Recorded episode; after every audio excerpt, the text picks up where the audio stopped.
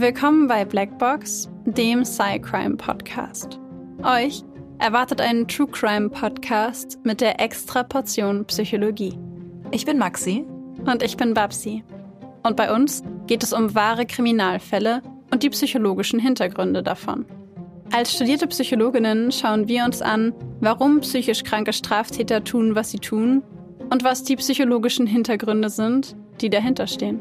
Einige unserer Fälle beinhalten ziemlich viel Gewalt, sowohl physische, psychische als auch mal sexuelle, und sind oft auch sehr detailreich beschrieben. Deswegen empfehlen wir euch, auf euch und eure Emotionen zu achten und sollte es euch zu nahe gehen, den Podcast zu pausieren oder nach vorne zu spulen. Wir haben euch gewarnt. Ab und zu passiert es auch, dass wir in den Folgen lachen oder eine Bemerkung machen. Das ist nie respektlos gemeint, sondern liegt daran, dass wir eben sehr tief in der Materie drinstecken und das Ganze ab und zu mit Humor ein bisschen auflockern. Also bitte nicht falsch verstehen.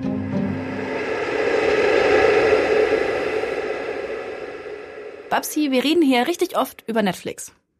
Ja, und nein, ich habe die Serie nicht geguckt, egal um welche es geht. Da will ich gar nicht drauf hinaus. Wir wissen alle, dass du kein Netflix guckst. Wir, wir fragen dich gar nicht mehr. Wir haben es kapiert, ist okay. Ich will eigentlich fragen, ob du denn stattdessen manchmal YouTube guckst. Ja. Ja. Was guckst du denn so auf YouTube? Ähm, ich gucke Dokumentationen. Ich gucke durch die Bank, Bank weg, glaube ich, alle möglichen Dokumentationen. Und ich glaube, ich habe mal erwähnt, dass ich Let's Plays gucke.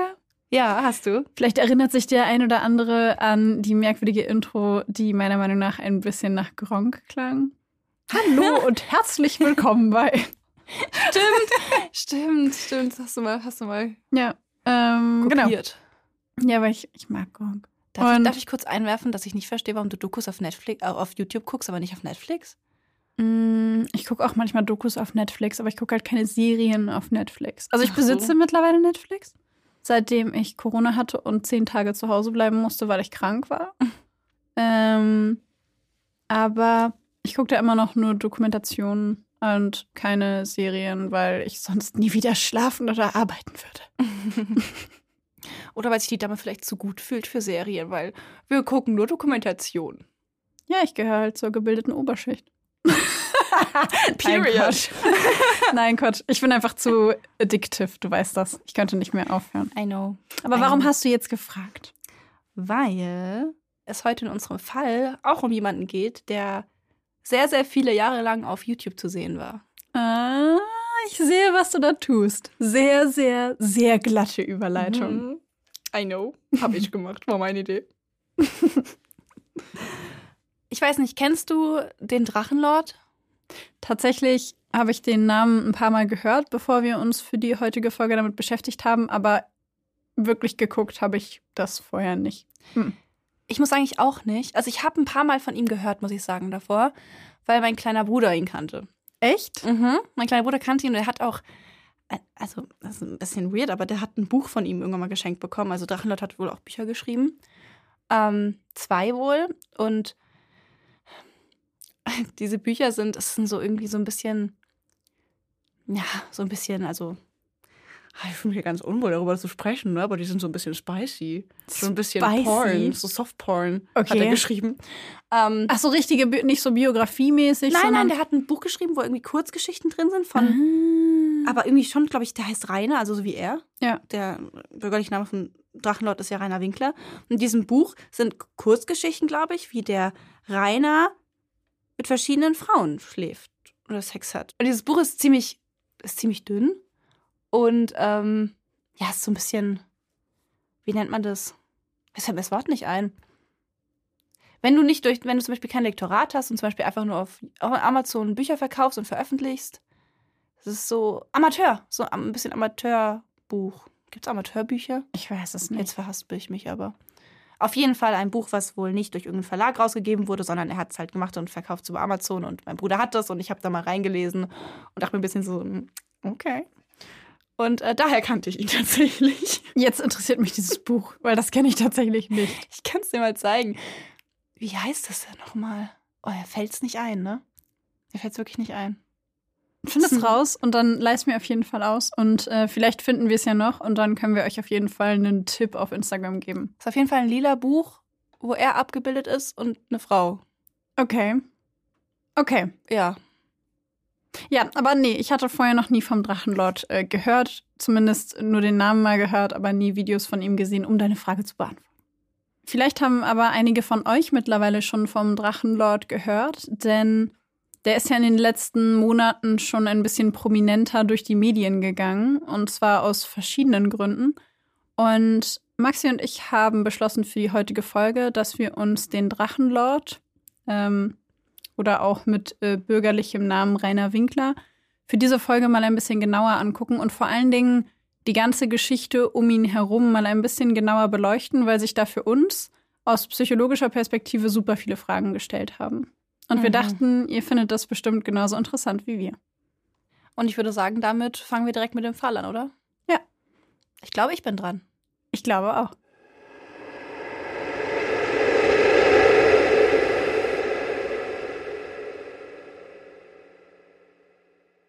Metal Leute, Servus und ein herzliches Willkommen beim Drachen. Die Stimme, die ihr gerade gehört habt, stammt von Rainer Winkler. In Deutschland ist er besser bekannt unter dem Namen Drachenlord. Denn seit 2011 lädt er unter diesem Usernamen immer wieder Videos auf der Videoplattform YouTube hoch. Dabei hat er am Anfang nur sehr wenig Erfolg mit dem, was er tut. Als er mit 22 Jahren beginnt, Content in den sozialen Netzwerk hochzuladen, zeichnen sich kaum durchschlagende Erfolge ab. Nach mehreren Monaten hat er gerade mal acht Follower. Einer davon ist seine Schwester. In seinen Livestreams auf der Plattform bedankt er sich damals noch bei jedem einzelnen Menschen, der auf den Folgen-Button drückt und ihn damit unterstützt. Schließlich verbessert sich seine Reichweite nach und nach ein wenig. Acht Menschen kommen jeden Monat im Schnitt neu dazu, bis Rainer nach zwei Jahren ca. 200 Menschen auf seinem Kanal versammelt. Er ist stolz auf seine Community und will sie unbedingt halten. Ob Headbanging-Workshops, in denen er sich selbst zeigt, wie er seinen Kopf zu seiner Lieblingsmusikrichtung Metal bewegt, Videospielstreams oder das Live-Zubereiten von Sandwiches. Rainer gibt vor der Kamera für seine Community alles. Manche seiner Inhalte sind dabei auch kontrovers. An seinem Geburtstag filmt er sich und einen Kumpel, wie sie sich mit alkoholischen Getränken einen regelrechten Rausch antrinken und dabei Videospiele spielen. Aber auch persönliche Inhalte finden den Weg in Drachenlords YouTube-Kanal. Er stellt seine Lieblingsbands vor, berichtet, wie er zum Metal gekommen ist, zeigt sein Elternhaus, in dem er mittlerweile nach dem Tod seines Vaters und dem Auszug von Schwester und Mutter alleine lebt. In dem Meer von Bloggern und Influencern, die in dieser Zeit ihre Karriere auf YouTube beginnen, sticht Rainer hervor. Anders als viele andere zeigt er keine schillernde, perfekte Welt, keine schicken Outfits oder aufregenden Reisen. Er zeigt sich, so wie er ist. Zeigt sein Zimmer, dessen Dachschräge mit Fanpostern verschiedener Metalbands beklebt ist. Den Hof des Elternhauses, auf dem kreuz und quer alte, teils verrostete Gegenstände verteilt liegen. Seine Aufnahmen wirken ungeplant. Wenn Rainer einen Fehler macht, dann fängt er einfach von vorne an. Er verhaspelt sich, verliert den Faden und schneidet nichts davon raus. Er wirkt authentisch und ungestellt, gleichzeitig auch etwas unbeholfen und skurril. So spricht er englische Begriffe falsch aus, sagt Dinge, die nicht nachvollziehbar sind. Die Haut sei kein Organ und Wasser brauche Nahrung, um zu wachsen. In einigen Bereichen wird er beinahe unangenehm persönlich. So erzählt er in einem Video genauer, zu welchen Geschichten oder Fantasien er sich selbst befriedigt und lässt dabei während seiner Beschreibung Kommentare fallen wie Oh, jetzt kriege ich gleich selber eine Latte. Zahlreiche seiner Videos verschwinden jedoch in der endlosen Weite des Internets, und so halten sich die Reaktionen darauf lange in Grenzen. Im April 2014 werden dann auf einmal viele Menschen auf den Drachenlord aufmerksam. Auf der Seite lachschon.de, einer Seite, auf der User lustige Bilder und Memes hochladen, die die anderen dann bewerten und kommentieren können, wird ein Thread mit dem Titel Drachenlord eröffnet. Es werden Bilder von Rainer Winkler geteilt, Fotomontagen, Memes. Auf dieser Website, auf der die User anonym unterwegs sind und der vermeintliche Humor keine Grenzen zu haben scheint, tauchen fiese Kommentare unter den Bildern von Rainer Winkler auf. Immer mehr Threads werden eröffnet und Rainer Winkler wird dank dieser Anti-Fans zum Internetstar. Anfangs freut er sich darüber, berichtet freudestrahlend, wie er auf der Straße das erste Mal von Fans erkannt wurde. Er verteilt Autogrammkarten und richtet ein Postfach ein. Ihm scheint zu Beginn nicht ganz bewusst zu sein, dass dieser Ruhm nicht nur positive Seiten hat. Schnell wird ihm klar, dass nicht alle ihm wohlgesonnen sind. Er sieht die Bilder, die von ihm im Internet verbreitet werden, liest die Hasskommentare, die mittlerweile auch direkt unter seinen Videos platziert werden. Doch anders als andere YouTuber im Internet lässt er die gemeinen Kommentare nicht einfach auf sich sitzen. Nein, Rainer geht zum Gegenangriff über. Er spricht sie in seinen Streams und Videos gezielt an, startet Sprachchats mit ihnen, fordert sie auf, sich zu zeigen und sich ihm gegenüberzustellen. Doch das macht alles nur noch schlimmer. Immer mehr Menschen abonnieren den Drachenlord, sehen sich seine Videos an, lachen über ihn, über sein Aussehen, über die Art, wie er spricht.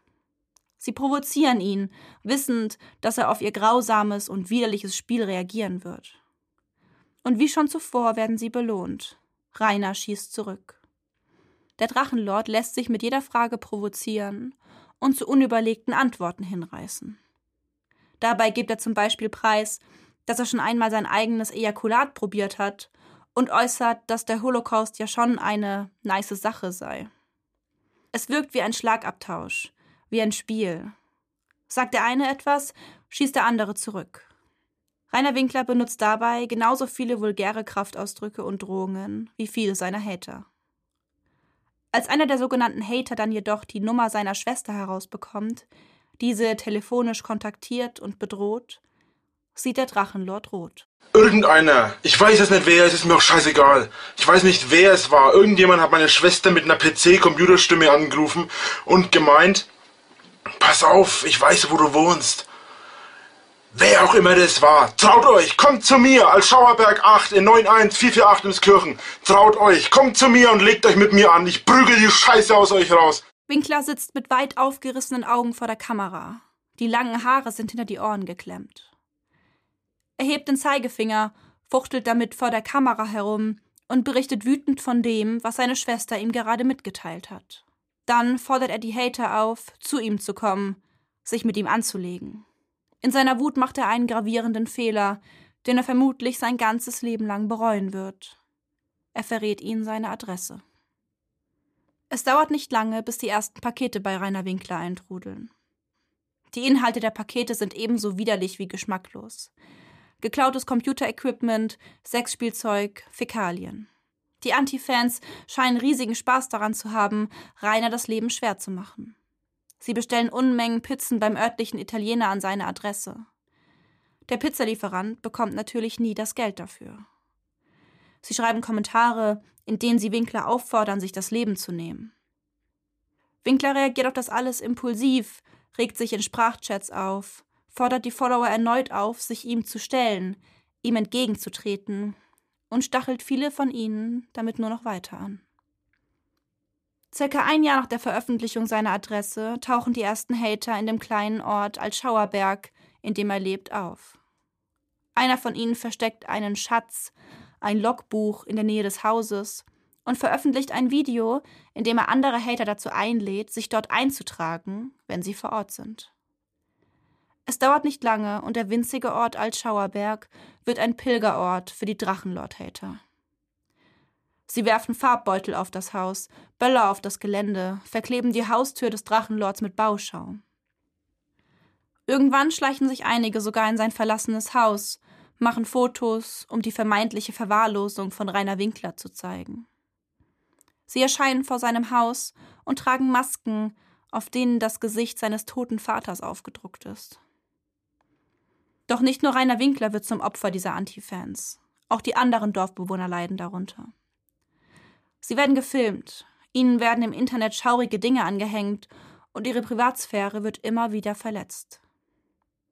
Einer seiner direkten Nachbarn wird online als hinterwäldlerischer Serienmörder bezeichnet. Immer häufiger wird die Polizei gerufen, irgendwann sind es durchschnittlich fünf Einsätze an einem Tag, unverhältnismäßig oft für ein Dorf, in dem nur 40 Menschen leben. Für die Hater jedoch ist das alles nur ein witziges Spiel. Ein Spiel, das auch bald einen Namen bekommt. Das Drachengame. Innerhalb kürzester Zeit wird Drachenlord zum meistgehassten YouTuber Deutschlands. Doch er gibt die Hoffnung nicht auf, dass etwas Gutes aus dem Ganzen entstehen kann. Und tatsächlich scheint es so, als erfülle sich seine Hoffnung. Anfang 2015 endlich, er lernt über das Internet eine junge Frau kennen. Sie heißt Erdbärchen, so zumindest stellt er sich später seiner Community vor. Die beiden sehen sich nie persönlich, schreiben und streamen jedoch über Monate miteinander. Rainer wirkt in dieser Zeit fröhlich, glücklich. Er berichtet nun, eine Freundin zu haben, sich verliebt zu haben. Sie sei das Zentrum seines Universums, er habe sich sein ganzes Leben lang nach dieser einen Frau gesehnt. Am 19.08.2015 ist ein Livestream mit Erdbärchen geplant. Der Drachenlord kündigt diesen Stream groß an, verspricht, eine große Überraschung geplant zu haben, eine große Frage. Von dieser Antwort hängt alles ab. Er setzt alles auf eine Karte und er ist sich sicher, entweder er wird zerstört oder er wird zum glücklichsten Menschen der Welt. Als es losgeht, sehen 4000 Menschen zu. Sie sehen zu, wie Rainer und Erdbärchen sich im Stream gegenüber sitzen. Man erkennt eine junge Frau mit dunklen Haaren, einer dunklen Cap auf dem Kopf und einem roten Tuch vor dem Gesicht. Rainer wirkt sehr nervös, bemüht sich jedoch, Erdbärchen zu beruhigen, die angesichts der 4000 Zuschauer ebenfalls aufgeregt wirkt. Er habe ihr die Frage ja bereits gestellt und sie habe ja bereits geantwortet, aber er wolle es eben nochmal offiziell machen. Erdbärchen lacht unsicher, Rainer rutscht auf seinem Stuhl herum, räuspert sich. Dann stellt er ihr die alles entscheidende Frage. Er bittet Erdbärchen, ihn zu heiraten. Es wird still auf der anderen Seite des Streams. Erdbärchen lacht, fragt, ob er das wirklich ernst meine.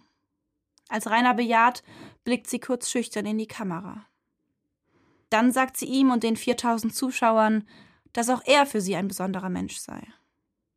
Und mit besonders meine sie, er sei der fetteste, dümmste Idiot, den sie je in ihrem ganzen Leben gesehen habe. Als sie das sagt, springen zwei Männer von links und rechts ins Bild, pusten in Partytröten, prusten und lachen. 4000 Menschen sehen zu, wie die Mimik von Rainer Winkler versteinert, wie er die Augen für einen Moment schließt, während die drei Menschen auf der anderen Seite der Kamera mit Sekt darauf anstoßen, wie sehr sie ihn verarscht haben. Er atmet schwer, als einer der beiden Männer lacht, sagt, wie leicht es war, sein fettes Herz für sich zu gewinnen. Dann schmeißt Rainer Erdbärchen und die beiden Männer aus dem Stream. Es ist still. Gut, ihr habt mich verarscht, sagt er, als würde er der anderen Seite den Sieg über die Schlacht zugestehen. Ich hoffe, es hat euch Spaß gemacht. Seine Stimme zittert, und es scheint, als füllen sich seine Augen mit Tränen. Seine Verletzung ist deutlich zu sehen. Hier kommt jetzt ein Einspieler von, der, von dem ganzen Spaß. Super ekelhaft. Mit dieser Demütigung endet es jedoch nicht. Es geht weiter. Rainer Winkler wird von den Hatern terrorisiert. Spielzeug, Digitalabos, getragene Socken, Schweineinnereien, Elektroartikel, Mützen mit dem Logo der Terrormiliz IS. All das bekommt er zugeschickt, ohne es je bestellt zu haben. Einige der Hater schreiben sogar Kommentare, in denen sie davon sprechen, Rainers Vater wieder auszugraben. 2016 geht einer der Hater sogar so weit, dass er einen Notruf in Rainers Namen absetzt, indem er ein Feuer im Haus des Drachenlords meldet. Sofort ist die Polizei zur Stelle, ebenso die Feuerwehr. Ein Großaufgebot. Sie platzen mitten in einen Sprachchat, in dem Rainer sich gerade mal wieder mit seinen Hatern auseinandersetzt. Rainer verlässt den Raum, um kurz darauf völlig aufgebracht wieder vor der Kamera zu erscheinen. Lieben Hater, jetzt habt ihr richtig Scheiße am Arsch. Die haben jetzt hier einen Großalarm bei mir ausgerufen von wegen Brand und so weiter. Ihr glaubt doch nicht, dass ihr damit davonkommt. Alter, dieses Mal habt ihr echt zu viel Scheiße gebaut. Etzeler fliegt ihr raus. Das schwöre ich euch. Jetzt erwischen wir euch. Jetzt, das war's, Alter. Das kann jetzt sein. Ihr seid tot, Alter. Ihr seid tot, scheiß Hater, Alter. Schwöre ich euch. Tschüss.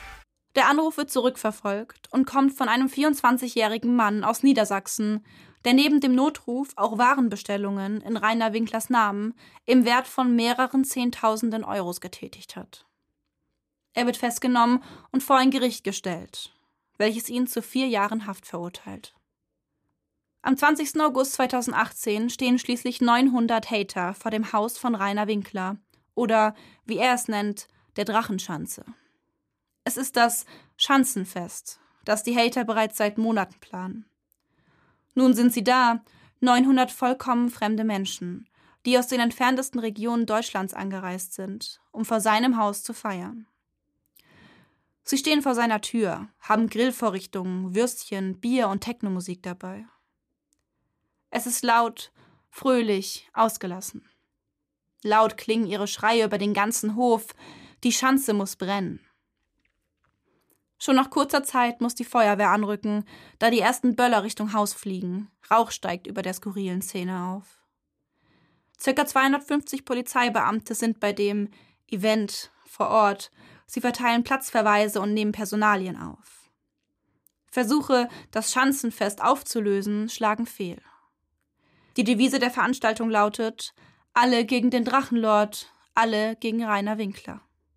Während draußen das Schanzenfest wütet, ist Rainer im Haus scheinbar die Ruhe selbst und sitzt in einem seiner Livestreams, als von außen plötzlich eine Explosion zu hören ist.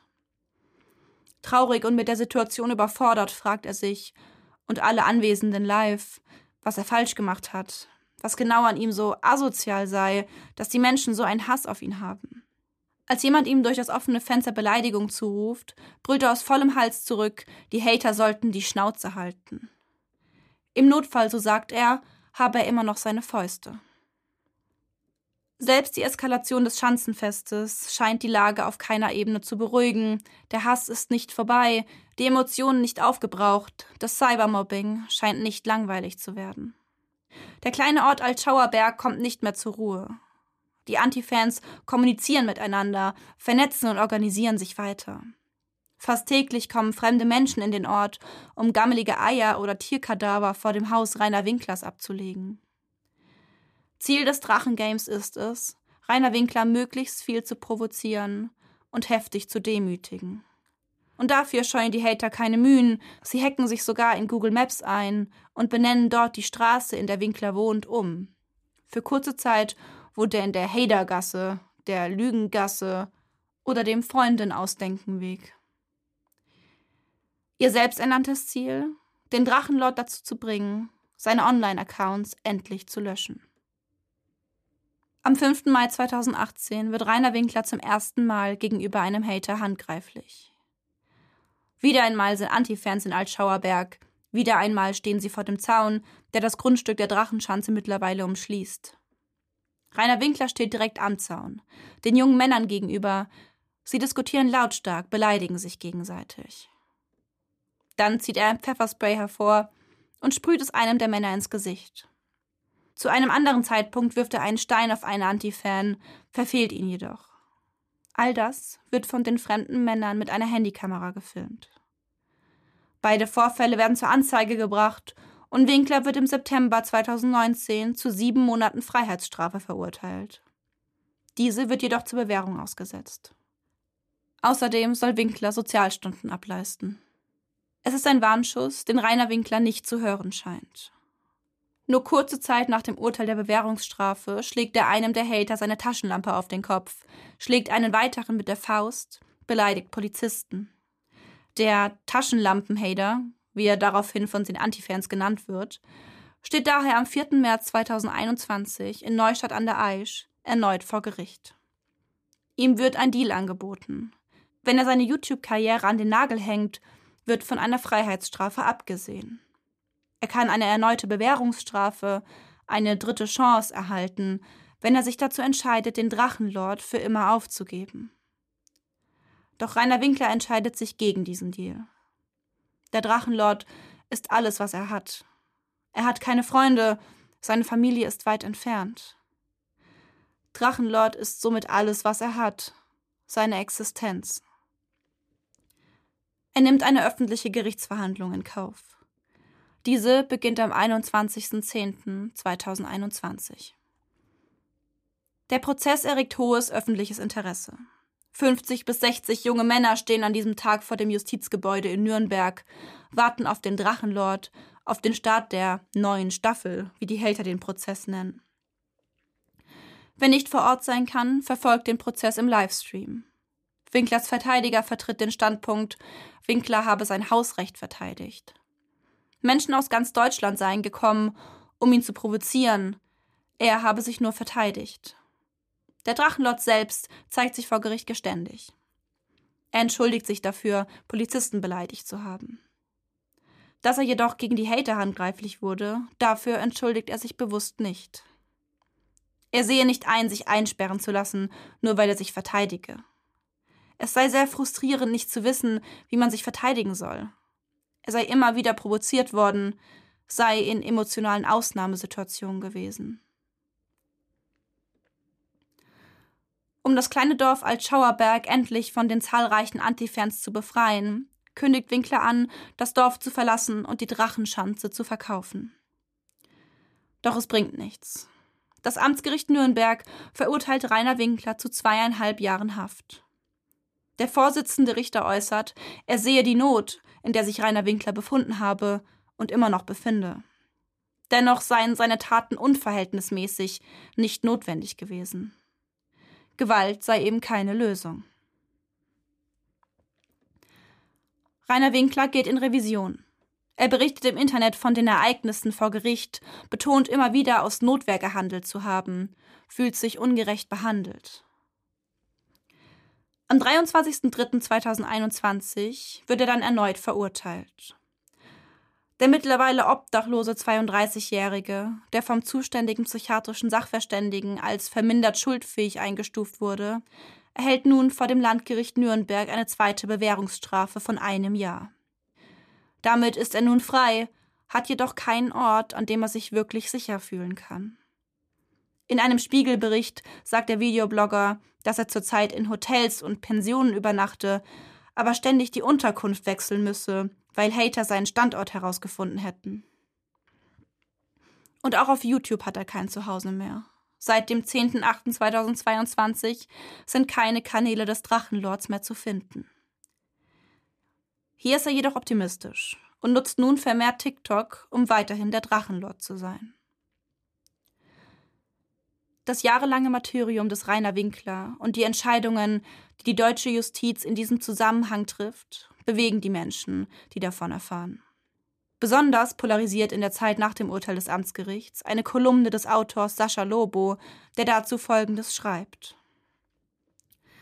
Dass Winkler selbst nachweislich zurückschlug, muss als Notwehr eines Mannes betrachtet werden, dessen Martyrium über inzwischen fast zehn Jahre von nichts und niemandem aufgehalten werden konnte der selbst von großen Medien verspottet wird, der das Opfer einer kollektiven Hassfolklore ist und das Spottopfer einer ganzen Generation.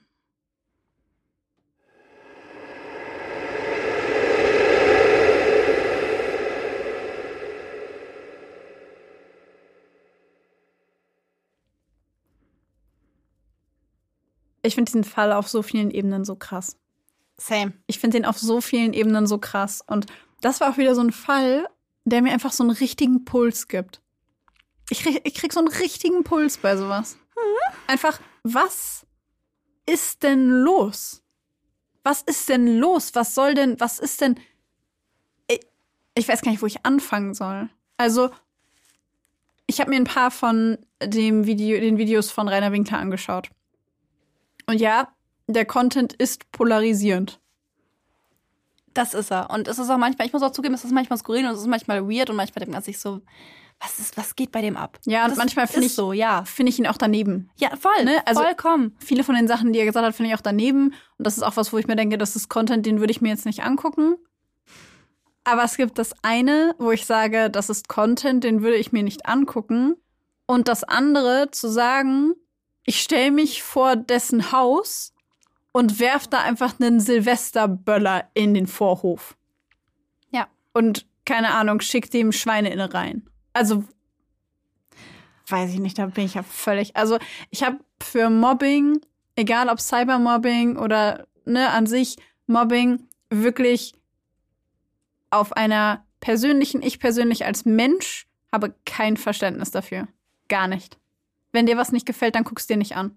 Und wenn es denke ich mir halt auch. und wenn es illegal ist, was die Person macht, dann zeig ihn an dafür, dass es illegal ist, wenn jemand rechtsradikale Inhalte, was auch immer, verteilt oder gewaltverherrlichende Dinge veröffentlicht oder so, dann zeig die Person an und dann ist das in Ordnung, wenn dich das stört, weil du sagst, das ist illegal, was die Person macht, dann fein.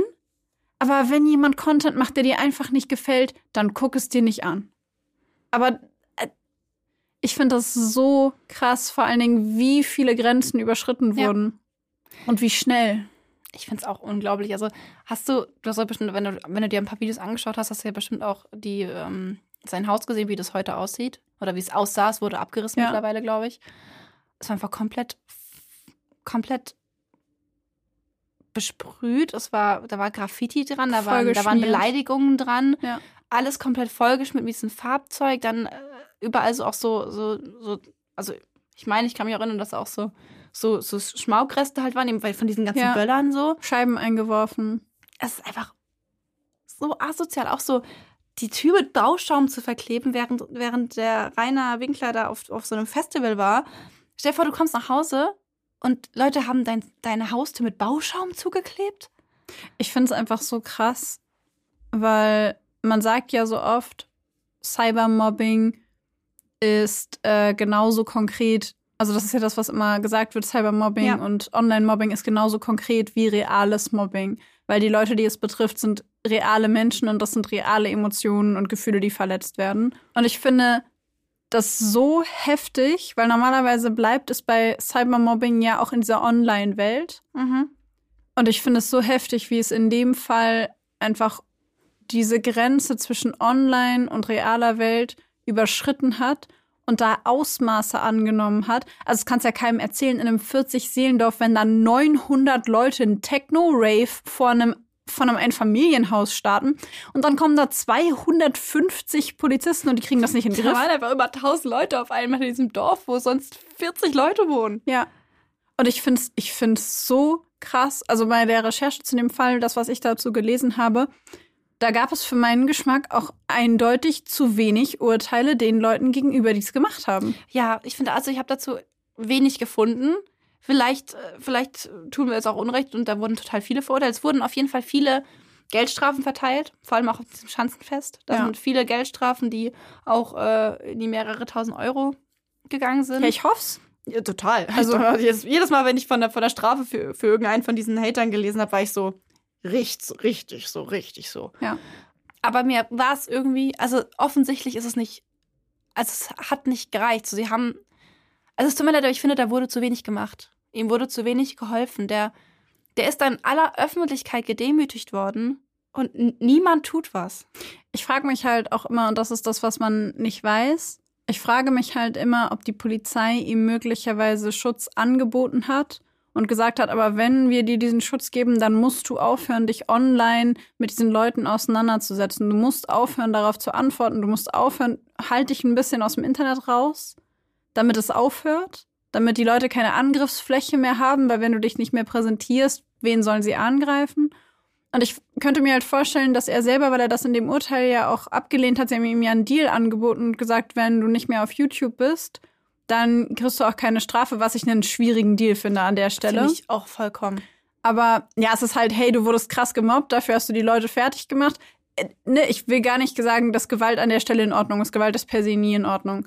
Ähm, aber sie ist nachvollziehbar an der Stelle. Sein Verhalten ist nachvollziehbar, nicht richtig, aber nachvollziehbar. Und an der Stelle zu sagen, hey, äh, halt dich da mal zurück und verschwinde von der Bildfläche und dann wirst du dafür nicht bestraft. Was hat denn das eine mit dem anderen zu tun? Ja, vor allem ist es ja, also das ist ja wirklich sein Leben irgendwann gewesen. Also ich meine, der hat sich da, der war ja auch total stolz darauf, was er sich aufbaut. Obwohl das alles voll mit, mit Anti-Fans und Hatern waren, Leute, die ihn beleidigen, waren da trotzdem, war trotzdem eine mega hohe Zahl an Followern und er war da stolz drauf. Und er hat immer gesagt, hey, ich als, ich glaube, Sonderschüler war auch, ich glaube, hey, ich als Sonderschüler habe so viel geschafft und kann meinen Lebensunterhalt mit YouTube verdienen. Und er war da richtig stolz drauf. Und es ist so wie sein, so sein Lebenswerk. Weißt du? Ja, und ich könnte mir halt vorstellen, dass die Polizei ihm vielleicht Schutz angeboten hat und er dafür hätte aber aus dem Internet also damit aufhören müssen. Und dass Ja, er dann gesagt hat, halt- das mache ich nicht. Es ist halt so, gib deine, äh, ent, gib deine Identität auf oder wir beschützen dich nicht. Ja, also ich sage nicht, dass ich das richtig finde. Ja. Ähm, ich glaube, ich stelle es mir nur schwierig vor, jemanden zu beschützen, der sich dem weiterhin öffnet, in Ja, Anführungszeichen. Das Also stimmt. wenn ich die Polizei wäre, ich finde, es ist ein sehr zweischneidiges Schwert. Ähm, weil wenn ich aus, aus der Sicht der Polizei ein Zeugenschutzprogramm funktioniert gar nicht, weil ne, Nee, da wäre er nicht er macht ja weiter. Nein, vor allen Dingen wäre er nicht mit reingekommen, weil er ist ja auch kein Zeuge, der irgendwie gefährdet ist oder sowas. Ja, aber selbst bei so einem so ein irgendwie sowas- Polizeischutzprogramm oder so. Ja. Ähm, so weit, wie die gegangen sind, dass, also sie wussten, wo er wohnt, sie wussten, was er macht und er hat sich aus dem Internet nicht rausgehalten. Das heißt, er hat es auch zwangsläufig, weil diese Dynamik so funktioniert, weiter befeuert damit, Mhm. weil er ihnen Angriffsfläche geboten hat. Und ich glaube halt, als, aus Sicht der Polizei stehst du dann bei ihm vor der Tür, weil das ist ja das, was sie hätten machen müssen. Wenn er nicht auszieht, hätten sie einen dauerhaften Wachposten vor die Tür stellen müssen. Und dann steht da einfach jeden Tag ein Polizist und fängt die Leute ab, während die Person sich aber weiterhin sehr polarisierend im Internet äußert. Also das muss ich auch sagen. Also ich meine jetzt nicht, dass er das irgendwie, dass er selbst schuld ist daran, was ihm passiert ist oder dass er das irgendwie selbst gemacht hat. Aber mit seinem Verhalten hat er nicht dazu beigetragen, dass es, dass es weniger wurde. So, er hat es, es ist so, er hat es am Leben erhalten, sage ich mal. Er hat, er hätte die Art, wie er damit umgegangen ist, hat es halt noch mehr befeuert. Weißt du, was ich so sad finde? Hm. Das erste, woran ich denken musste, als ich den Fall mir angeschaut habe, war, wurde dir das früher im Kindergarten oder in der Grundschule auch immer gesagt, wenn dich jemand geärgert hat, reagier einfach nicht drauf, dann wird es langweilig für die? Ja. Und das hat mich als Kind schon immer unglaublich wütend gemacht. Weil ich mir dachte, warum soll ich mich denn nicht wehren? Warum darf ich mich nicht wehren? Warum darf ich nicht sagen, lass mich in Ruhe? Warum darf ich dir nicht zurückschubsen, wenn der mich schubst? Warum darf ich nicht auch was Gemeines sagen, wenn der andere auch was Gemeines sagt? Warum muss ich still sein, weil jemand anders sich nicht benehmen kann? Und das hat mich damals schon wütend gemacht. Ich habe das Prinzip verstanden von, ähm, dass es der anderen Person dann langweilig wird, Mhm. weil ich darauf nicht reagiere und dann ist das nicht mehr interessant, wenn man keine ähm, Fläche, keine Stage, keine Bühne, keine ähm, Reaktion bekommt darauf, Ja. dass es dann langweilig wird. Aber es hat mich damals schon geärgert, diese Aussage, ja, lass es einfach über dich ergehen, weil das bedeutet es ja. Lass es über dich ge- ergehen und kommentier es nicht und verteidige dich einfach nicht. Dann wird es den Leuten langweilig. Und das ist ja im Grunde das, was im Internet so auch funktioniert. Ja. Lass es über dich ergehen, lass die Leute einfach reden, sag nichts dazu, kommunizier, kommunizier es nicht, kommentier es nicht. Und dann hören sie irgendwann vielleicht auf. Und er hat es nicht gemacht. Er hat sich gewehrt und hat gesagt, ich akzeptiere das nicht. Ich akzeptiere nicht, dass ihr so mit mir redet. Ich akzeptiere nicht, dass ihr meine Schwester bedroht. Wenn ihr ein Problem mit mir habt, dann kommt doch zu mir. Dann klären wir das. Auch nicht unbedingt smart. Insbesondere die Tatsache, dass er seine Adresse rausgegeben hat. Als ich, als ich, also Das das, ist erste, halt- was ich ja, eins der ersten Dinge, die ich aber diesen Fall rausgefunden habe, war, dass er nur seine Adresse geleakt hat, die übrigens Ja. immer noch überall im Internet zu finden ist. Und ich sehe das und denke mir so, nein, nein. Ja. Das ist halt Regel Nummer eins im Internet. Gib nichts Persönliches über dich raus, was dich irgendwie angreifbar macht. Ja. Ja, nochmal zu dem von wegen ignorieren, wenn Leute da irgendwie, wenn Leute dich da angreifen. Ich verstehe auch den Impuls von wegen sich verteidigen, aber halt gerade bei solchem Internetding, wenn es so viele Menschen sind, was, was, du kannst nichts machen. So, das kann, also er hat es schlimmer gemacht. Er hat es schlimmer gemacht, seiner Reaktion hat es befeuert und vielleicht hätte es funktioniert, hätte er, hätte er sie ignoriert und hätte, hätte es geschafft, es einfach an sich abperlen zu lassen. Ja, vielleicht. ich Vielleicht, finde es ja. nur, ich finde nur diese Dyn die Tatsache, dass es so ist, dass diese Dynamik entsteht, wenn du dich wehrst, dann gibst du dem anderen wieder eine Fläche, eine Angriffsfläche und damit entsteht dieses Hin und Her und diese Dynamik und das ist ja das, was sich bei ihm im Grunde entwickelt. Dieses Hin und Her zwischen den ähm, dieser Anti-Fan oder Hater-Community und ihm und er reagiert auf sie und sie reagieren auf ihn. Er kreiert, kreiert damit immer mehr Content für sie, auf das sie sich beziehen können und macht sie immer wütender und sie machen ihn immer wütender und dann gibt es diese, diese Dynamik zwischen Mhm. ihnen. Aber jetzt mal kurz eine andere Sichtweise darauf, dass so sehr es ihm geschadet hat und so sehr er darunter gelitten hat, hat ihn das auch, hat ihn das zum, hat das seinen Kanal zum Wachsen gebracht. Und ich habe auch ein, zwei Mal so ein bisschen die Theorie gehört, dass er nicht bewusst, das glaube ich auch nicht, aber dass er bei manchen Dingen diese Dynamik von diesen ganzen Hatern bewusst ins, ins große Licht gerückt hat, dass er dann halt, falls das halt falls passiert, er wenigstens davon profitieren kann in irgendeiner Richtung. Bestimmt. Was ich tatsächlich smart finde, muss ich sagen. Bestimmt. Ich glaube, dass, ähm, also das könnte ich mir auch gut vorstellen. Ich glaube allerdings, dass er massiv unterschätzt hat, was für eine Dynamik das Ja. annehmen wird. Das glaube ich auch. Und ähm, dass er seine Adresse rausgegeben hat, finde ich, finde ich so. Also da muss ich ehrlich sagen, das war was, wo ich mir so dachte, das ist richtig dumm. Mhm. Also das ist einfach nicht, wirklich gar nicht klug. Können wir kurz darüber sprechen, äh, dass er da von diesem Mädchen und diesen zwei Typen so verarscht wurde? Hast du das Video gesehen? Ja, und mir hat's den Magen umgedreht. Mir auch. Ich bin super empfindlich, was ähm, Mobbing und öffentliche Demütigung und sowas angeht, weil mir das immer wehtut. Ich kann da nicht zugucken, ohne dass mir das wehtut. Mir hat es auch richtig wehgetan. Der Moment, wo, wo sie dann dieses sagt, du bist der dümmste, hässlichste Idiot, den ich je kennengelernt habe. Und du siehst ja dann, wie er die Augen zumacht und so. Also ich habe das Gefühl, das ist so ein, war ja klar. So, dass er Ja. das sich so denkt, so, scheiße, es war klar. Ja, So, So, da- als ob mir was Gutes passieren könnte. dass er denkt, ich bin so ein Idiot, dass ich es Ja. geglaubt habe. Und das, und dann schmeißt er sie ja, und dann, und dann sagt dieser Typ auch noch, es war so leid, oder war gar nicht so schwer, dein fettes Herz für, für uns zu gewinnen und so. Und dann stellt er sich auch noch selber vor und benutzt es als Bühne. Ah, für die, Ja. die mich noch nicht kennen, ich bin der und der aus Boah, dem und dem so, Film. Also sorry, aber wirklich, ich benutze das Wort hier nicht so oft, aber so ekelhaft. ich fand's auch so richtig. widerliches Verhalten. Ich Das ist wirklich so. widerlich. Ich dachte mir so, all, also da habe ich wirklich einen Puls bekommen. Und dann hat er sie ja rausgeschmissen aus dem, aus dem Stream. Und ich bin mir ziemlich sicher, dass er geweint hat. Die Grafik ist ja nicht so super. Man hat es nicht so gut gesehen, aber ich habe das Gefühl, ich habe es rausgehört und ich dachte, ich habe es rausgehört. Und ich war wirklich so. Mir hat so richtig, richtig leid getan. Mich, mich macht sowas immer richtig sauer. Weil ich mir denke, die Leute, die auf der anderen Seite sitzen und ihn so verarscht haben, schämen die sich nicht, wenn die in den Spiegel gucken. Ich würde mich so schämen an deren Stelle. Einfach, man kann über den Drachenlord und seine Inhalte und über alles, was er sagt und an Content produziert, kann man sagen und denken, was man will. Da will ich mich gar nicht positionieren. Und ich will auch nicht sagen, ich finde den gut oder ich finde den schlecht oder keine Ahnung. Erstens kenne ich ihn gar nicht persönlich. Und zweitens habe ich seine Videos nicht gesehen. Und drittens tut das gar nichts zur Sache an der Stelle, meiner Meinung nach. Weil niemand auf der Welt hat es verdient, dass man so mit ihm umgeht. Niemand hat verdient, dass man ihm solche Dinge antut. Niemand hat verdient, dass eine ganze Gruppe an, ich glaube, er hatte irgendwann 220.000 Follower und die Mhm. meisten davon waren Hater. Mhm. Niemand hat es verdient, dass so viele Menschen dir sagen, bring dich um, häng dich auf, dass Leute für dich in wahren Werten von Zehntausenden Euros ähm, irgendwelche Sachen bestellen, dass Leute dich auf so widerliche Art und Weise über Monate verarschen, dir so wehtun, dass du dich in jemanden verliebst und alles nur geplant, alles gelogen. Alles gelogen und ich finde es so unterirdisch. Ein so unterirdisches Verhalten, Ja. völlig egal, ob man die Person mag oder nicht. Vor allem, ich, also, als er am Ende dann, dann Gewalt anwendet, also als am Ende dann das erste Mal, der dann das Pfefferspray benutzt und die und diesen Hater schlägt und die Taschenlampe auf den Kopf haut und sowas. Ähm, ich habe das gelesen und habe auch so ein bisschen so Gerichts, äh, Gerichtsartikel gelesen und teilweise Sachen, die so die Staat, die Staatsanwaltschaft hat ja sogar noch mehr als zweieinhalb Jahre gefordert, denn war das noch zu wenig, wo ich mir dachte, ist das euer Ernst?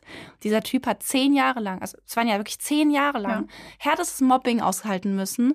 Da, wie gesagt, Leute, diese, dieses Mädel hat ihn verarscht, die haben mit seinen Gefühlen gespielt, die haben gesagt, er soll sich umbringen, die haben ihm, die haben ihm Scheiße geschickt, die haben ihm Innereien geschickt, die haben ihm so viel, also die haben ihm so, jeden Tag hat er darunter zu kämpfen und zu leiden gehabt.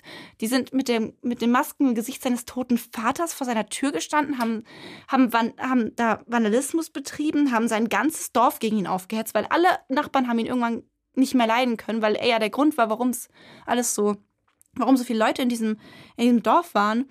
Und dann, also ich kann mir nicht vorstellen, dass sich da irgendjemand wundert, dass dann die Hilflosigkeit irgendwann so groß ist, dass man, dass das dann mal irgendwann die, die, die Nerven reißen. Ja. Vor allen Dingen, was ich so krass fand, war, dass die einfach in sein Haus eingestiegen sind. da sind einfach Leute in sein Haus eingestiegen. Und ich meine, ich finde halt, die, ich finde das halt so dramatisch, weil ich mir denke, auf der einen Seite haben diese Leute dafür gesorgt, dass sein Leben so unaushaltbar ist eigentlich. Also zumindest das, was, was da so passiert, von diesen, wie viele Leute jeden Tag da auftauchen, wie viele Pakete er bekommt, das ganze Dorf ist mad. Ich habe in einer Doku gesehen, sein Nachbar, der sagt, er ist auf der einen Seite wütend auf diese Community und mhm. findet es furchtbar, was sie mit ihm machen. Und auf der anderen Seite ist er wütend auf, auf den Rainer Winkler, weil der immer wieder darauf reagiert ja. und es damit weiter befeuert. Ja, ja und, genau, das meine ich. Ja, und ich finde das so krass, einfach die Grenze. Was ich so unglaublich finde, ist, dass die Grenze zwischen Online, also Cybermobbing und in der Realität jemandem gegenüberstehen und das mit ihm tun, dass die sich so aufgelöst hat.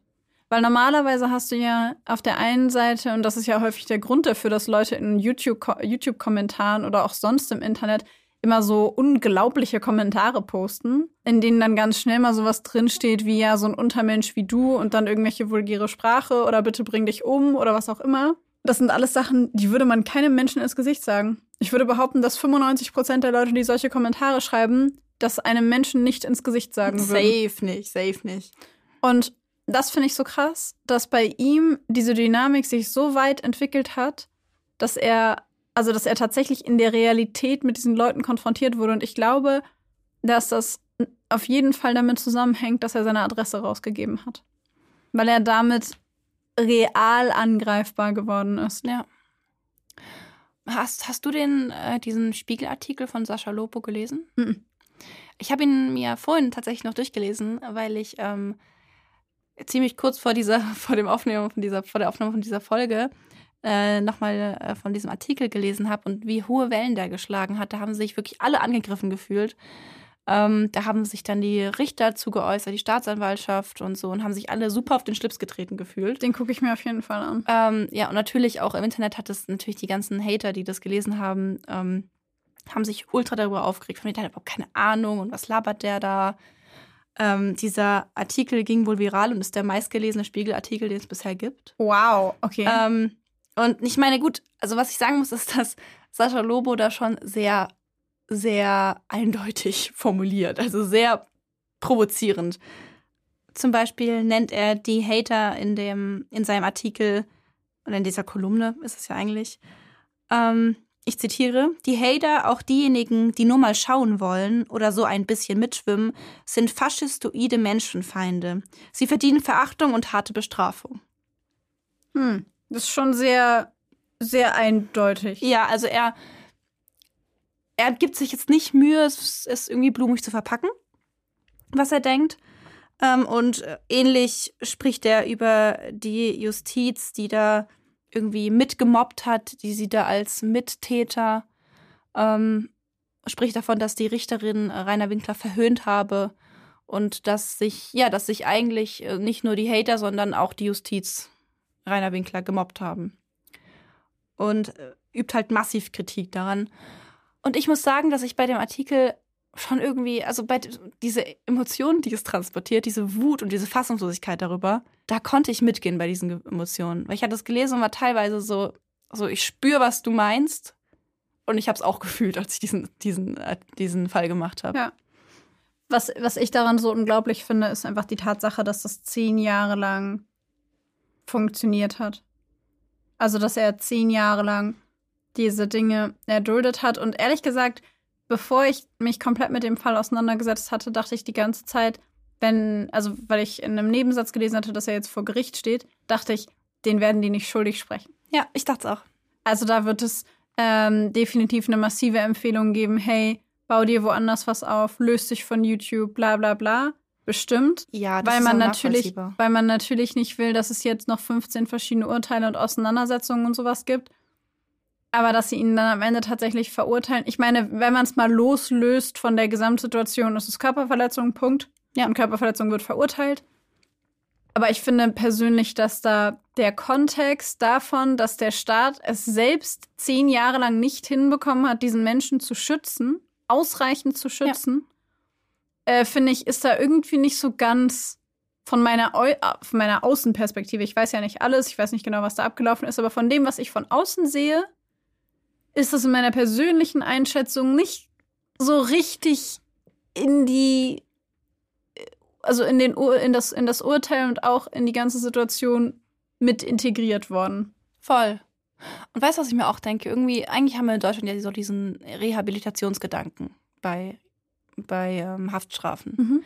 Na, also es geht, ähm, klar, es geht um Strafe und es geht aber auch um Rehabilitation. Mhm. Und um eben den Menschen irgendwie neue, im besten Fall, ich weiß, es funktioniert nicht immer so, aber im besten Fall nach der Haft ein, straffreies Leben zu ermöglichen. Ich habe in meiner Schulzeit ähm, meine Facharbeit darüber geschrieben, Resozialisierung in deutschen, äh, deutschen Gefängnissen. Ja, und was kam raus? Läuft nicht gut. Okay, aber der Gedanke ist ja da. Ja, Ne, der Wille, Eig- der eigentlich, Wille ist da. eigentlich ist der Wille da. Und gerade da, gerade bei diesem Fall, sorry, aber ich sehe nur Bestrafung. Ja. Weil ich meine, was willst du bei ihm resozialisieren, wenn sein, seine Tat meiner Meinung nach äh, das Ergebnis von zehn Jahren massiven, massiven psychischem Leid war? Vor allen Dingen, vielleicht setze ich mich damit jetzt in die Nesseln, aber ich persönlich finde zweieinhalb Jahre für den Schlag mit einer Taschenlampe irgendwie ziemlich viel. Ähm, Also ja. unverhältnismäßig viel. Vor allen Dingen, wenn man die Umstände berücksichtigt. Und ich glaube ehrlich gesagt, dass ich schon viel früher jemanden mit einer Taschenlampe geschlagen hätte, wenn ich in seiner Situation gewesen wäre. halt Einfach weil, auch. was willst du dann machen? Ja. Was willst du denn machen? Das ganze Dorf Da hasst kommt dich. so eine Hilflosigkeit. es stehen dauernd Leute vor der Tür. Du kriegst ein Paket nach dem anderen mit Scheiße und Schweineinnereien. Ja. Also sorry für meine sehr deutliche Sprache gerade, aber da wirst du doch bekloppt. Ja. Also, und dass er sich dann dagegen entscheidet zu sagen, ich halte die Klappe und lasse das über mich ergehen, sondern sagt, ich wehre mich und ich klage sie an quasi und sage, ihr könnt das nicht mit mir machen, ich lasse das nicht zu. Und dass er dafür so krass bestraft wird und das, also ich fände es cool, wenn wir gleich so ein bisschen switchen und in den psychologischen Teil gehen, damit Ja. ich aufhöre, mich so krass darüber aufzuregen. Aber gehe ich, ich persönlich als Laie im juristischen Bereich, gehe ich nicht mit. Same, ich auch nicht. Also ich find's, äh, ich persönlich find's, ich find's unter aller Sau, dass, dass da, dass da diese, dass es einfach, dass das so gelaufen ist. Ich find's wirklich. Also dieses ganze Paket, Ja, vor allen Dingen, könnt kotzen. jetzt gerade ist er ja auch obdachlos und Ja. pendelt von Pension zu Hotel und so weiter und so fort. Hilft ihm denn jemand?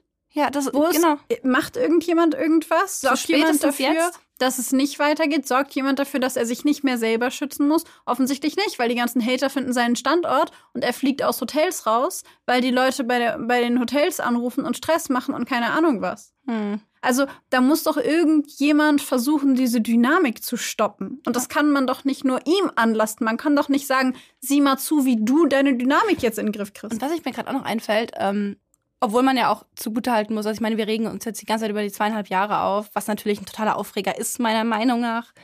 Ähm, aber es, er ist ja in Revision gegangen, der wurde stattgegeben und dann wurde es ja vor dem Landgericht nochmal neu verhandelt. Ja, aber auch nur, weil der Psychiater ihn vermindert schuldfähig gesehen hat. Ja, genau, da wissen wir nicht, ob es nur daran lag. Aber viele, okay. Okay. Hm? Fair, fair point. aber er hat ja dieses Gutachten bekommen und wurde dann wegen der Intelligenzminderung Ja, war Intelligenzminderung. für vermindert schuldfähig gehalten. Ja. Und da denke ich mir, dann müsstest du doch, müsstest du doch jetzt erst recht unterstützen. Genau. Also nachdem das diagnostiziert ist, musst du doch erst recht unterstützen, weil du davon ausgehen musst, dass möglicherweise der Person die Tragweite von dem, was passieren würde, nicht bekannt war. Dass die Person vielleicht nicht abschätzen konnte, was passieren würde, dass die Person vielleicht sich auch nicht he zu helfen weiß, was mache ich jetzt damit?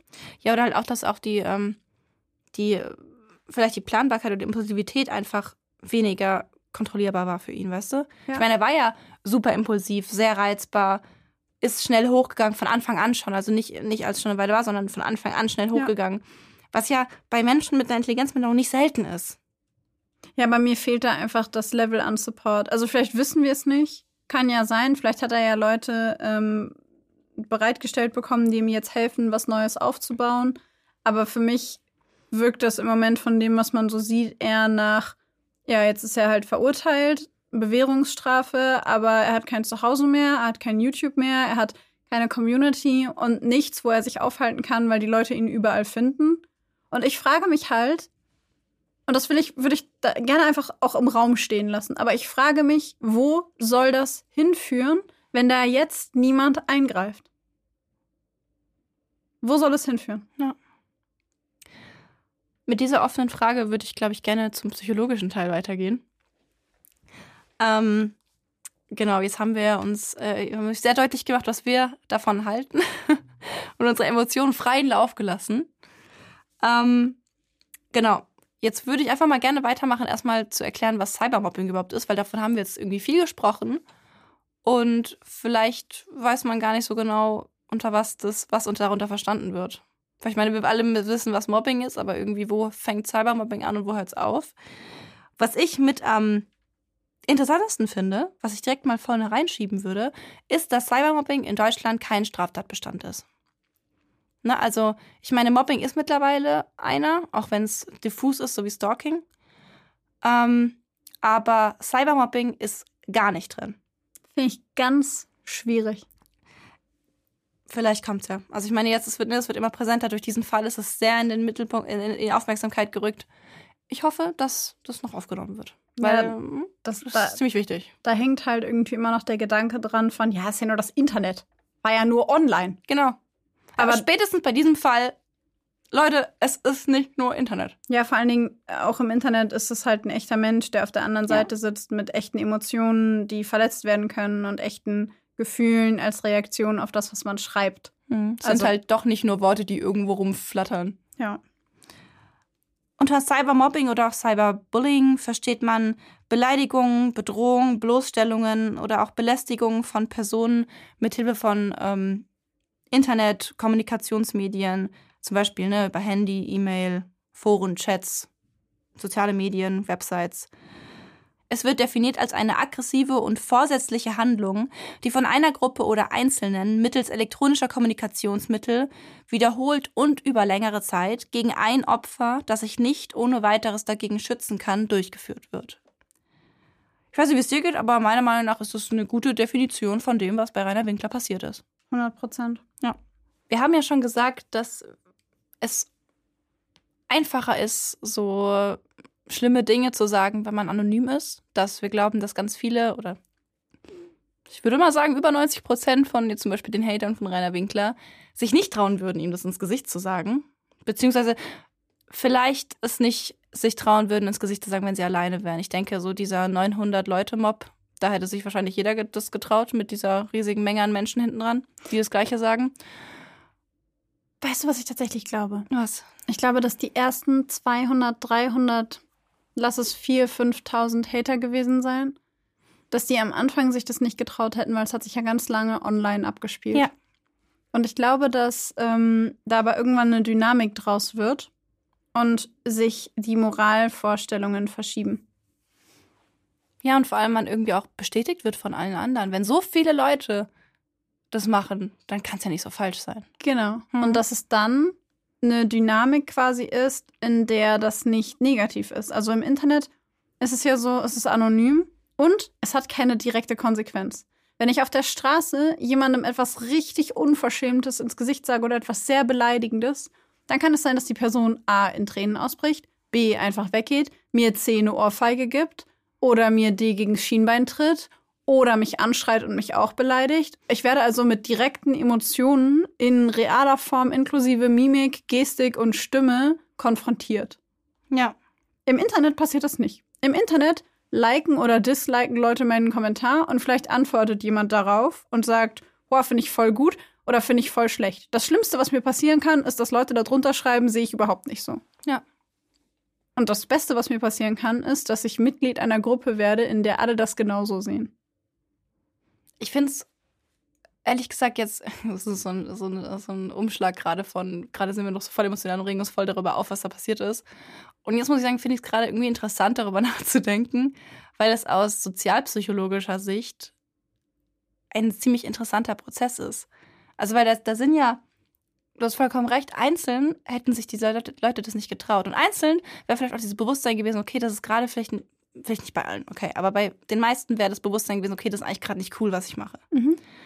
Aber dadurch, dass es irgendwann so viele Menschen waren und dass da so eine Dynamik entstanden ist, ähm, gibt es ja so Phänomene, dass Menschen dann teilweise gar nicht mehr ihre persönlichen Wertvorstellungen, ähm, ich würde würd nicht sagen haben, die haben sie ja trotzdem noch, aber dass diese persönlichen Wertvorstellungen dann irgendwann dies bezüglich diesem Thema nicht mehr vorherrschen, sondern dass so eine Gruppenwertvorstellung übernommen wird. Ja, genau ne? das, genau das meinte ich mit ja. der, mit der ähm, wahrgenommenen, mit dem wahrgenommenen Moralsystem. Genau, dass sich die Werte verschieben und die genau. sich an der Gruppe anpassen, dass sogar deine eigenen Werte, selbst wenn du ganz andere Vorstellungen eigentlich hast, selbst wenn du vielleicht einer bist, der komplett gegen Mobbing ist. Es kann sein, dass da vielleicht Leute drin sind, die eigentlich diese Einstellung vertreten, aber sich dieser Gruppe anschließen. Aus welchen Gründen auch immer, keine Ahnung. Ja, vielleicht auch, weil man, also weil sie sich selber sehen als, naja, der hat so eklige Sachen gesagt, sexistische, rechtsradikale, was auch immer, der hat ja alle möglichen Äußerungen getätigt, wo man ja. sagen kann, das geht nicht. Mhm. Und vielleicht haben sie sich selber verstanden als, wir müssen den stoppen. Ja. Und hatten, und also nicht alle, sicherlich nicht alle, ja. weil teilweise das, was man da so gesehen hat, ist äh, jenseits von Gut und Böse. Aber dass vielleicht einige dachten, ja, da muss ich irgendwie gegenhalten, damit der nicht zu viel Fürsprecher bekommt. Ja. Und ich glaube auch in dieser Gruppe, also ich bin mir sehr sicher, dass in dieser Gruppe auch immer wieder so ein bisschen dieses Narrativ war, ähm, wir mobben ihn ja nicht nur, sondern wir zeigen ihm vielleicht einen anderen Weg. Also ich habe ich von, von welchen gehört, die das gesagt haben, so wir wollen ihm ja helfen damit der, ähm, damit der irgendwie aufwacht und was Richtiges aus seinem Leben macht und nicht nur diese dummen YouTube-Videos, weil die will ja niemand sehen. Und irgendwann ist er irgendwie 50 und hat nur in seinem Leben nur so dumme YouTube-Videos gemacht und wird dann obdachlos und versinkt in Armut. Und mein erster, mein erster Gedanke war, es glaubt ihr doch selbst nicht. Ehrlich gesagt war mein erster Gedanke gerade, genau, ist auch dein Job. Mhm. Ist dein Job, dich darum zu kümmern, was andere Leute aus ihrem Leben ja. machen. Aber ich glaube, dass das dass das wirklich was ist, was in so einer Gruppe als Narrativ sich entwickeln kann und was dadurch dann dieses Ganze unterstützt. Weil ich meine, dass vielleicht dann auch, wenn einer zweifelt, die anderen sagen, ja komm, aber der, der reitet sich so in die Scheiße rein, der, der macht so der macht so schlechtes Zeug, so von wegen, wir stoppen ihn. Weißt du, was ich meine? Dass das so ein ja. Narrativ ist, was das trägt, was aber, was ich mir nicht vorstellen kann, dass es wirklich verinnerlicht ist. Also, also dass niemand wirklich denken kann, dass er, ihm, dass er ihm damit hilft. Nee, ich, was ich mir vorstellen könnte, ist, er selber reagiert ja auch oder reagierte schon am Anfang super heftig auf diese Kommentare. Ja. Und ich könnte mir halt vorstellen, dass durch die Heftigkeit, mit der er darauf reagiert hat, die Leute, die diese Kommentare geschrieben haben, noch heftiger darauf reagieren mussten. Darauf hat er noch heftiger reagiert und sie mussten noch heftiger werden. Und dann gab es immer mehr Leute und also quasi, das ist wie so eine also, dass es ganz schnell wegging von dem, hey, mach das mal nicht, das liegt dir nicht oder ich mag deinen Content nicht. Es gibt ja immer irgendwelche Leute, die Nachrichten schreiben und sagen, ich finde, ihr seid blöd oder so. Ich meine, ich glaube, wir haben bisher äh, relativ viel Glück so auf unseren sozialen Kanälen, dass wir selten Leute haben, die sagen, also die einfach irgendwie schreiben, ihr seid scheiße oder sowas. Ich kann mich gerade an keinen erinnern, wo es heißt, ihr seid scheiße, aber. Nein, den Satz nicht. Ja, so, nein, also, weißt, was ich meine. Ja, so ich, ich muss sagen, wirklich, das ist wirklich wenig. Ja, ihr genau. Ihr seid sehr nett. Aber, aber es gibt halt, ähm, solche Kommentare gibt es und die gehören dazu. Ja. Ähm, weil du halt einfach, du kannst nicht von jedem gemocht werden. Du wirst auch in der Realität nicht von jedem gemocht und das ist in Ordnung. Aber ich glaube, wenn du darauf heftig reagierst, dass die andere Seite dann natürlich auch heftig reagiert und dass sich dann so eine Spirale ergibt, die einfach immer weiter eskaliert und weiter eskaliert und es einfach immer krasser wird. Ja. Ich glaube auch, dass da ganz sicher so eine Entmenschlichung auch stattgefunden hat. Das finde ich tatsächlich eine sehr, sehr interessante Geschichte. Also was mir bei ihm extrem aufgefallen ist, was ich extrem auffällig fand, war, dass ähm, er selber ja Computerspiele auch gespielt hat und seine Community ja auch viel aus Gamern und so bestand, also viel aus Leuten, die selber zocken.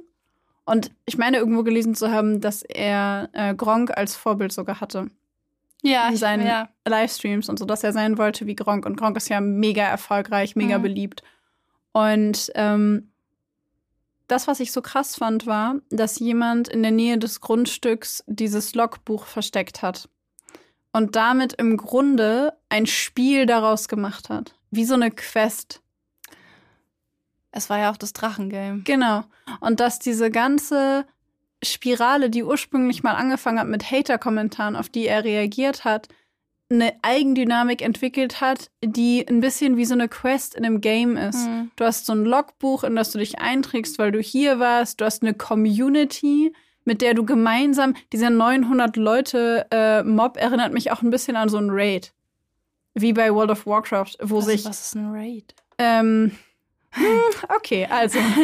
ähm, bei World of Warcraft gibt es bestimmte Bosse, die, also bestimmte Gegner, ähm, die du nicht alleine bekämpfen kannst, sondern die du nur in Gruppen von 20 Leuten zum Beispiel bekämpfen kannst. Ah, das hast du mir schon mal erzählt. Ich habe dir das, glaube ich, Ja. auch schon mal erklärt. ja, ja, Ja. I know, I know. Und auf mich wirkt dieses Ganze, weil sie es auch das äh, Drachengame nennen. Und dann gibt es dieses Logbuch, wo Leute sich eintragen, die da hinkommen. Und die organisieren sich untereinander. Und es stehen 900 Leute vor der Tür. Und sie, für sie ist es das Drachengame. Und für mich hat es so komplett diesen Charakter von sowas, sowas Surrealem. Ja. Diese ganze Situation finde ich so absurd, dass sie mir fast surreal vorkommt. Ähm, was für eine Dynamik das aufgenommen hat. Und an der Stelle habe ich auch gedacht, dass sie ihn bis zu einem gewissen Grad irgendwie entmenschlichen, weil kein Mensch, also da habe ich äh, drüber nachgedacht, kein Mensch könnte eigentlich von an, also andere Leute so behandeln in so einer großen Gruppe, ohne dass wenigstens eine Person in der Gruppe denkt, was machen wir hier eigentlich gerade? Wobei das auch wieder sozialpsychologisch oder gruppenpsychologisch ist, will sich niemand gegen die Gruppe stellen, Ja. weil jeder dann Das dachten Angst sich hat. vielleicht einige so, oh, ist ein bisschen krass, aber will dann halt auch keiner was zu sagen, weil man Genau. will nicht schuld sein. Ähm, es und man gibt, will nicht ausgestoßen werden. genau. Und es gibt ähm, Entmenschlichung tatsächlich als häufige Idee auch in, äh, bei Kriegsverbrechen, warum Mhm. Leute ähm, Kriegsverbrechen begehen, also so Vergewaltigungen oder sowas zum Beispiel, weil sie die Leute entmenschlichen, sie Ja. also als Gegenstand betrachten und nicht mehr als Menschen. Und es gibt allerdings in jüngeren Studien gab es ähm, Gegenbewegungen, bei denen die Frage war, liegt es nicht vielleicht daran, dass wir wissen und anerkennen, dass diese Leute Menschen sind, dass wir das tun? Weil wenn wir sie als Menschen behandeln, nur wenn wir anerkennen, dass sie Menschen sind mit Empathie, Fähigkeit und Emotionen, können wir sie verletzen. Und nur dann macht es auch Sinn, diesen Leuten das anzutun, weil es ihnen wehtut, weil es das ist, was wir wollen. Ja, kann ich nachvollziehen, aber trotzdem, also ich glaube, dass das, wenn wir von Entmenschlichung sprechen, dass es dann nicht heißt, dass wir irgendwie alle menschlichen Attribute absprechen, sondern dass es, ähm, dass es eher so wie so ein Herabwürdigen ist. Von wegen, dass es ja ein Herabwürdigen ist, dass es zwar ein Mensch ist, aber nicht die gleiche, also so hart es sich anhört, aber dass, dass es dann nicht die gleiche Art Mensch ist oder die gleich, das gleiche, ich sag mal, Level-Mensch ist wie wir. Also, dass man dass man es herabwürdigen muss, um so damit umzugehen. Mhm. Dass es nicht heißt, dass, dass diese Person keine Emotionen hat oder nicht irgendwie ähm, darunter leidet, das, das ist, ich denke, das ist denen bewusst. Aber dass es eben einfach als, dass diese Person als minderwertig gesehen wird und das diese, dieser Prozess der, der Entmenschlichung ist. Das finde ich nämlich eine mega interessante Unterscheidung, weil es gibt ähm, Entmenschlichung als man nimmt einen Menschen nur noch als Objekt wahr. Also, Also man hat gar nicht mehr im Kopf, dass das ein Mensch mit Emotionen und Eigenschaften und Eltern und Familie und was auch immer Ja. ist. Und das ist häufig eben diese These, diese komplette Objektifizierung von jemandem. Und dann gibt es eben diese These, die ich gerade meinte, ähm, die auch im Grunde das bedeutet, was du sagst, dass der Men also dass die Person als Mensch wahrgenommen wird, aber herabgewürdigt wird, ähm, weil nur jemand, den man als freien Menschen betrachtet mit Emotionen und Intentionen und Bedürfnissen, dem kann man unterstellen, dass er böse oder gefährlich ist. Ja. Und nur jemand, dem man böse Bös Bösartigkeit oder Gefährlichkeit oder irgendeine negative Eigenschaft unterstellen kann, ähm, den kann man dann auch in diesem Sinne bestrafen. Ja, und auch äh, nur mit negativen ähm, Attributen bewertet. Ich meine, was hat er alles bekommen? Asozial, ekelhaft, dumm, äh, fett, Fett. äh, hm, fällt mir gerade noch ein. Es waren viele. Es waren, genau, es waren sehr viele und es waren haupt durchgehend negative und es waren alles so richtig herabwürdigende. Auch so Dinge, die so, denke ich, bei den Menschen, die, die da dieses, äh, die Hater waren, auch mit Ekel besetzt sind, so von wegen so asozial und eklig und macht eklige Dinge, sagt eklige Dinge. Weißt du, dass es halt so eine, ja, ja, ein Herabwürdigen ist. Für mich steht das irgendwie auch immer in Verbindung mit, also für mich ist es einfach unweigerlich, gibt es eine Verbindung zwischen diesem Verhalten und einem sich selber aufwerten Ja. Und sich distanzieren und zu sagen, ich bin so viel besser als du, ich bin so viel smarter als du, ich bin so viel begabter, hübscher, keine Ahnung was. Und es gab da eine, eine ganz, ja, im Grunde eine ganz interessante, ähm, eine ganz interessante Aussage von Peter Sommerhalter vom Karlsruher Bündnis gegen Cybermobbing. Der hat nämlich selber gesagt ähm, zu diesem ganzen äh, Drachenlord-Fall, dass diese, wie er sagt, Selbstinszenierung in Altschauerberg einer Ego-Tankstelle gleicht.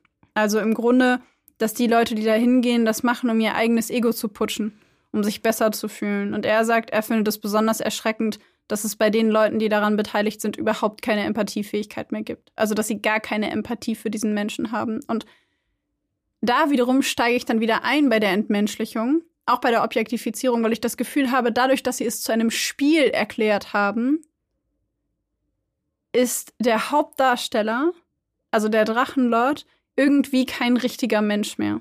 Beziehungsweise ich denke, dass es auch um Distanzierung geht. Also ich meine, Empathie bedeutet ja, du kannst, also du kannst total unempathisch sein, aber trotzdem wissen, dass Menschen Gefühle haben. Psychopathen zum Beispiel, wo wir sagen, wo, wir, wo es ja ein Symptom ist, da wenig bis gar keine Empathie zeigen oder fühlen zu können, die wissen ja trotzdem, dass Menschen Emotionen haben. So, die wissen auch kognitiv, okay, die Person hat jetzt Angst, aber sie können es nicht fühlen.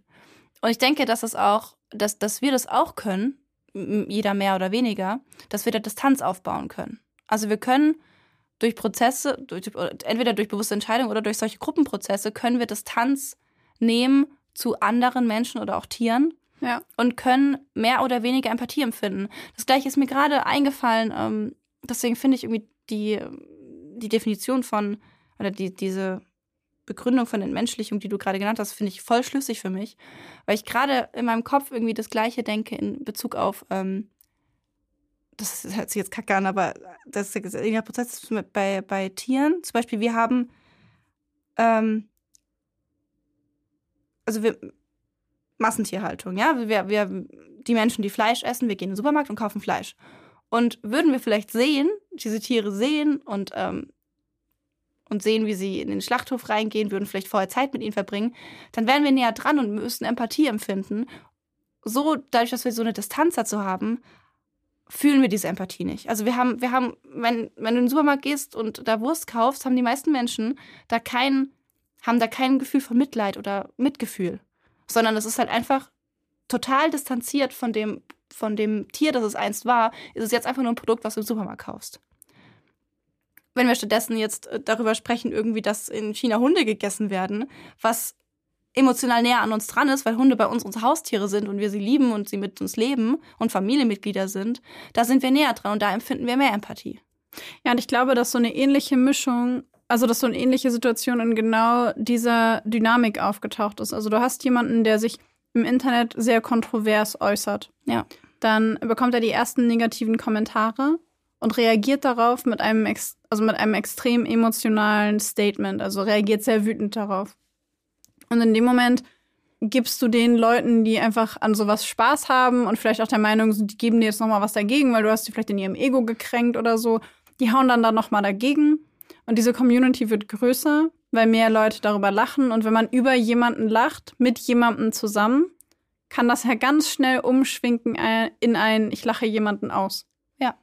Und wenn du da dann, er ist ja relativ plötzlich berühmt geworden. Mhm. Und wenn du da dann diese breite Öffentlichkeit, in dieser breiten Öffentlichkeit auf Hasskommentare immer noch so reagierst, gibst du den Leuten eine unglaubliche Bühne. Das heißt, du gibst ihnen die Möglichkeit, dich als Menschen wahrzunehmen und gibst ihnen aber gleichzeitig so viel Feuer, dass sie dagegen halten wollen. Und gleichzeitig organisiert sich das Ganze, weil es immer mehr Leute werden, wird es irgendwie wie so ein Spiel. Und jeder, der neu dazukommt, findet es erst super witzig, weil es ja nur so ein Spiel und die Distanz aus dem Internet, das finde ich nämlich mega interessant, auch diese Dynamik, mhm. dieser Übergang.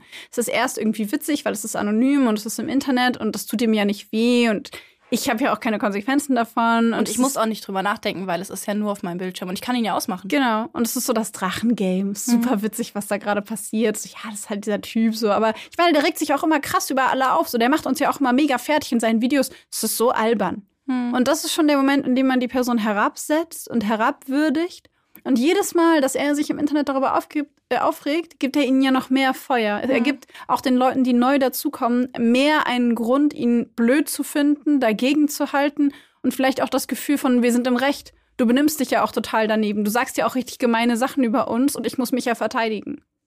Und dass sich aus dieser Dynamik dann etwas ergibt, das ähm, plötzlich dann in die reale Welt übergeht. Und in dem Zeitpunkt ist die Community schon so groß, dass es nicht mehr komisch ist, wenn da eine Person vorm Haus steht und ihn beleidigt, weil da steht nicht eine Person, da stehen zehn. Hm. Und im Internet gibt es eine Community von, keine Ahnung, 6000 Leuten, die alle das Gleiche sagen. Ja, und die dann die, die Videos von diesen Leuten, die da jetzt als erstes sind, anklicken und es voll witzig finden Ja. und sie voll befeuern und so voll cool, dass du da hingefahren bist. Und sie das bestätigen. Voll die gute Idee. Und das sehen die Nächsten und sagen, wow, super witzig, lass uns das auch mal machen. Total cool. Und dann wird es ein Spiel, jemand versteckt da ein Logbook. Einer der ersten, das fand ich mega krass, die eine der ersten Personen, die da gewesen ist, hat da ein Logbook versteckt. Und da geht's ja schon los, ähm, dass das direkt am Anfang schon zu so einem Spiel gemacht wird. Ja. Zu sagen, wer traut sich noch, wer trägt sich da noch ein, es ist das Drachengame. Und es wie so eine Quest ist, die in die Realität verlegt wird. Und auf der einen Seite vermenschlicht oder nicht vermenschlicht, aber äh, zeigt sich äh, der Drachenlord immer menschlich, indem er sich aufregt, gibt den Leuten damit aber Feuer und wird gleichzeitig entmenschlicht dadurch, dass sie ihn degradieren und ihm sagen, ja, guck hier, super witziges Game, alle sind auf der, auf der gleichen Seite, es gibt sogar ein Logbuch, lass uns da mal eintragen und wenn du damit ein YouTube-Video machst, sind alle total auf deiner Seite, weil der Typ ist total daneben. Und das finde ich Total so, paradox. so eine paradoxe, aber auch gleichzeitig so eine unglaublich krasse Entwicklung. Ja. Vor allen Dingen diese, im Grunde hat er selber, und ich glaube, dass er nie abschätzt, abgeschätzt hat oder nie wirklich darüber nachgedacht hat, was das für Konsequenzen hat, weil die Brücke zwischen Online und Offline hat er selber geschlagen, weil er gesagt hat, das habt ihr mit meiner Schwester gemacht und ganz ehrlich, kommt doch vorbei, kommt vorbei und legt, mir, legt euch mit mir an. Ich wohne hier und hier und hier, kommt vorbei und macht es. Und das war der Moment, in dem er selber, ich glaube, ohne es zu verstehen, diesen Online-Kampf in die Realität, reale Realität Hm. gebracht hat. Was ich da halt irgendwie, ich weiß nicht, was ich irgendwie auch gerade irgendwie traurig finde, ist der Gedanke, dass der da, dass da ja wohl eine verminderte Intelligenz besteht und ich wirklich glaube, dass er das in dem Moment nicht erfassen, erfasst hat. Ja. Dass er das nicht hat antizipieren können, dass er es nicht hat voraussehen können, was das alles für einen Rattenschwanz nach sich ziehen kann, was vielleicht auch an dieser verminderten Intelligenz liegt, dass einfach diese Impulsivität war, diese Wut, dass die Schwester da bedroht wurde, dass die Schwester angerufen wurde. Ja, und dass es einfach aus dieser, vielleicht aus dieser aus, ja, aus dieser Intelligenzminderung eventuell kam und das halt einfach das dazu geführt hat, dass er sich da im Internet, dass der diese, diese, diese Brücke geschlagen hat zwischen Internet und Real Life und das ist, und ich finde es aber auch so traurig, dass die Tatsache, dass da vielleicht eine Intelligenzminderung ist, die man, muss ich sagen, auch in den, in den, in den Videos habe ich auch schon teilweise daran gedacht, ob da nicht sowas sein könnte, weil es natürlich auffällt, dass da irgendwie dass er irgendwie auch Allgemeinwissen an manchen Stellen, dieses mit dem, die Haut ist kein Organ und so. Und das sind natürlich Sachen, die stimmen nicht. Und das, da denkst du dir manchmal so, hä, was ist das denn jetzt? Und man merkt irgendwie, dass er anders ist. Das, dass das den Menschen dann irgendwie zum Anlass gibt, ihn so zu degradieren und ihn so zu entmenschlichen und sowas ins Rollen bringt, finde ich einfach ultra traurig. Ich auch. Ich auch. Und was ich noch trauriger daran finde, ist, dass es niemand in zehn Jahren, und da würde ich mich dem Autor von dem Spiegelartikel anschließen, dass es niemand in den zehn Jahren geschafft hat, ihn davor zu beschützen und das aufzuhalten. Ja. Und das finde ich unglaublich. Und ich finde es unglaublich, dass Cybermobbing nicht als, als Straftat besteht. Finde ich, finde ich wirklich, wirklich, wirklich Hm. furchtbar. Also selbst wenn es besteht, also ich finde, es sollte bestehen, stelle ich mir die Strafverfolgung auch wirklich kaum machbar vor. Ist wahrscheinlich wie mit Stalking. Du musst Ja. alles dokumentieren, Screenshots, Ja, und noch, alles noch schwieriger, weil du dann, dann hast du irgendwie eine anonyme Person, die irgendwie über 10.000 Server äh, Ja. alles leiten lässt. Kriegst du doch niemals. Ich finde das richtig furchtbar. Und ähm, an der Stelle würden wir, glaube ich, auch gerne plädieren, egal was ihr im Internet macht, wenn ihr das, was ihr schreibt, einer Person, selbst wenn ihr mit der Meinung alleine wärt, nicht auch ins Gesicht sagen würdet, dann sagt es nicht und schreibt es nicht. Und bevor ihr irgendwas schreibt, macht euch mal Gedanken, ob man wirklich zu allem immer eine Meinung äußern Das muss wollte ich auch gerade sagen. ob man immer alles kommentieren muss. Und ob man, wenn einem Content nicht gefällt, vielleicht auch einfach aufhören kann, diesen Content zu gucken. Vielleicht einfach auf Deabonnieren klicken. Weil es zwingt einen niemand. Ja. Und am Ende des Tages sitzt auf der anderen Seite ein Mensch, genauso wie jeder von uns. Und da sitzt jemand, den das verletzt, was man schreibt. Und zwar real verletzt, nicht nur virtuell. Ja. Und in diesem Sinne würde ich sagen, es ist heute noch irgendwie ein bisschen wichtiger als sonst, dass wir unseren neuen Lieblingssatz sagen. Seid lieb zueinander. Bitte. Und damit verabschieden wir uns für heute und sagen Tschüss!